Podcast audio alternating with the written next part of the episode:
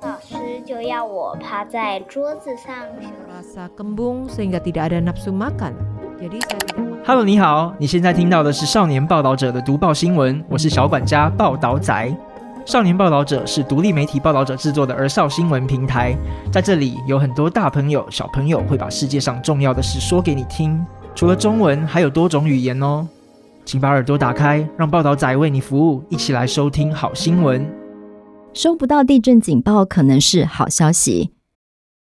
台湾地震发生频繁，每年九二一国家防灾日，政府进行地震与海啸全国防灾演练，交通部会在九点二十一分发送国家级警报讯息到民众手机，不仅练习与测试国家级警报的效率，也提醒民众不要失去防灾的警觉心。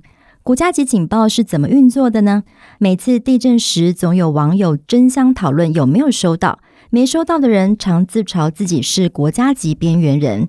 事实上，有时候没有消息就是好消息。二零一五年，国家灾害防救科技中心建置完成细胞广播服务 （CBS）。气象局接收到地震资讯后，透过国家灾防中心设定的警报闸道通讯软体，十五秒内就可以传到每个人的手机中，也就是大家现在收到的国家级警报。震度四级以上才会收到国家级警报。CBS 设定目的是提供需要的人黄金逃离时间。以地震为例，国家级警报地震速报的发送原则是：当侦测地震规模五点零以上，针对县市政府所在地预估震度达四级以上的县市民众。所以，如果你所在的地方震度只有二三级，正常来说不会造成严重灾害，所以不会收到简讯。CBS 又分成国家级警报、紧急警报、警讯通知及测试用讯息四大类。被列为最高等级的国家级警报属于重大灾害，例如地震、海啸、核灾、空袭，系统会强制手机接收讯息。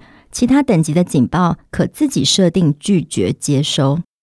CBS 可设定发送范围，例如二零一九年七月，全国都收到的台南开山里登革热警报，也就是设定出了问题。发送警报的范围原先是开山里为圆心的三百八十六公尺，却误输入成为三百八十六公里，演变成人人都是开山里民的坊间笑话。为什么收不到警报？可检查这几点。但是，如果你是在影响范围内却没有收到简讯，就要看看自己的手机型号喽。二零一六年三月一号后出厂的三 G 和四 G 手机都会内建警报接收功能。在这之前出厂的手机可以更新软体以取得警报。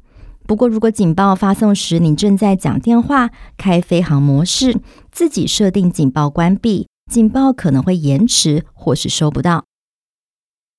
为什么我曾在震后才收到地震报告？